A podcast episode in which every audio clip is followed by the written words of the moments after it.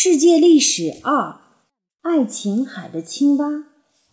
克里特岛的国王曾建造了一座很大很大的迷宫，传说里面还养了一只人身牛头的怪物。如果一条鱼不小心跳到岸上来，你一定会担心它会死掉。可是如果青蛙蹦上岸的话，就不必为它焦急了。因为陆地、水中都是青蛙的家。下面要介绍给你的，正是一群像青蛙一般活跃在海上和陆上的人。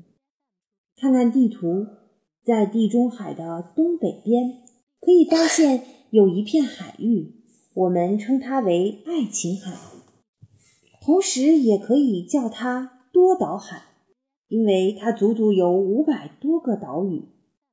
三四千年前，当埃及的法老们忙着建筑金字塔的时候，爱琴海的岛屿上也开始忙碌起来。那里的爱琴人分布在一个个的小岛上，就好比住在陆地上的一个个小城镇一样。即使要拜访邻居的小岛或隔壁的城镇，都得乘船才行。所以。汪洋大海对他们而言根本就是小菜一碟。爱琴人在海里捕鱼，也在岛上种点粮食，并且驾着船四处去交换食品和货物。他们等于有两个家，一个是在陆地，一个是在海洋。你说他们像不像一群水陆两栖的青蛙？爱琴海上最大、最繁荣富有的岛叫克里特岛。不知你可听说过这样一则神话？据说早先有位名叫米诺斯的国王统治着克里特岛，他曾建造了一座很大的迷宫，里面的殿堂、通道错综复杂的很，谁一进去就别想再走得出来。在迷宫的深处，还养了一只人身牛头的怪兽。米诺斯王规定，每隔一阵子就要送七对男女小孩进宫，好让怪兽饱餐一顿。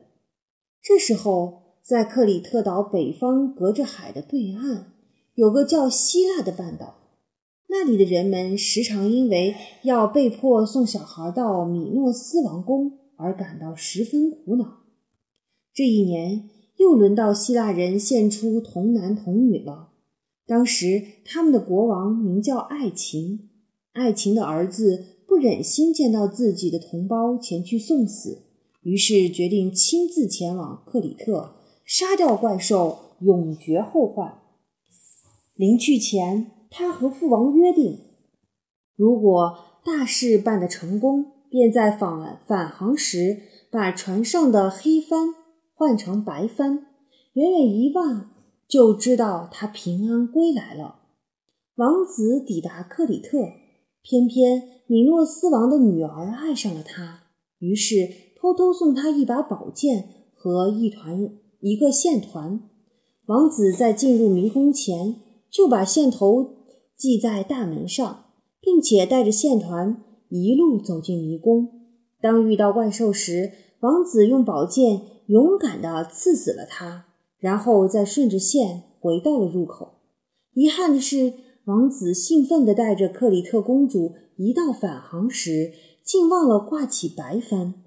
结果，焦急的父王远远望见挂着黑帆的船归来，以为儿子已经死了，便绝望地跳海自杀了。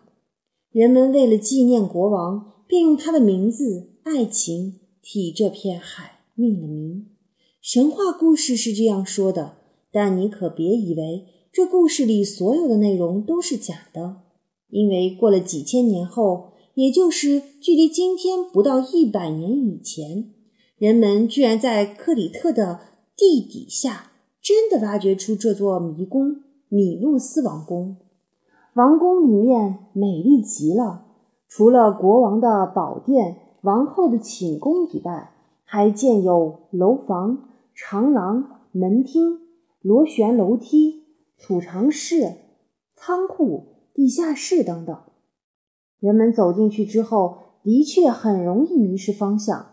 当然，宫内深处是找不到那头神话里的怪兽的，所以进去的人也不必担心。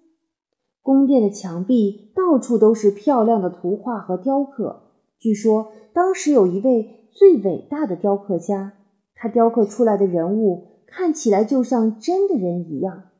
有人因为害怕雕像会跑走，还用锁链把它锁住呢。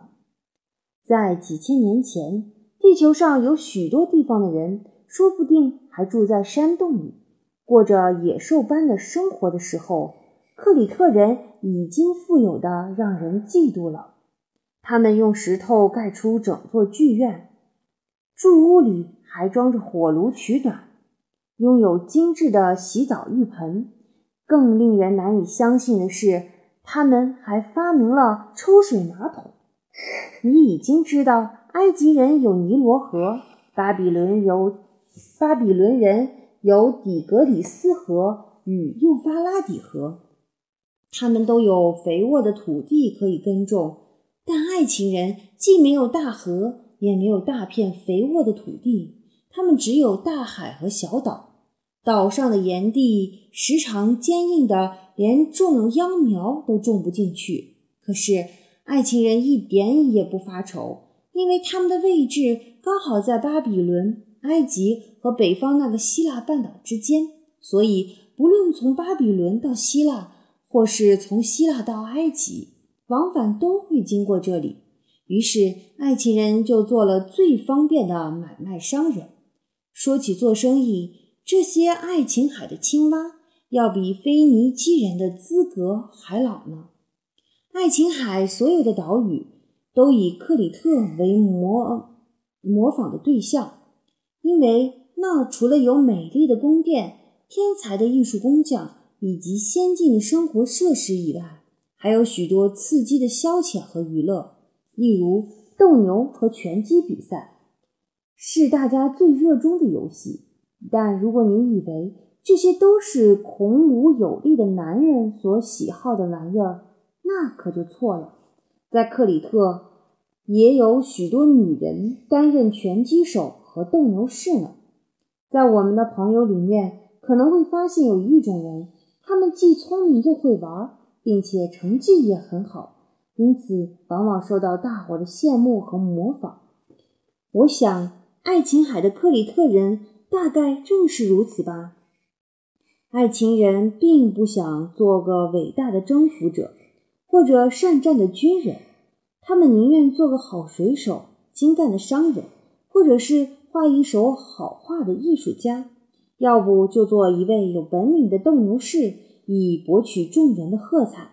但令人惋惜的是，这样一个迷人的国度，有一天人们竟然发现它突然消失了，而且没有谁确知是什么缘故。关于这个谜，有两种传说。第一个说法是，克里特岛发生了大地震，顿时山崩地裂，人和建筑物。一起陷落到地底下去了。第二个说法是，有一群来自北方的蛮族征服了克里特岛，把一切美好的东西全都毁掉了。不管真相如何，克里特岛后来的确是被另一个民族占领了。这个民族非常粗鲁野蛮，一点儿也不懂得欣赏美丽的事物。就拿克里特人最拿手的陶器绘画来说吧。蛮族来了之后，他们的工匠只会在陶器上乱抹，似乎只要把空白填满，也就心满意足了。据说那群蛮族很可能正是前面提到过的住在克里特北方隔海不远的那些希腊人，而那个迷宫与怪兽的故事，也是他们编出来的神话故事。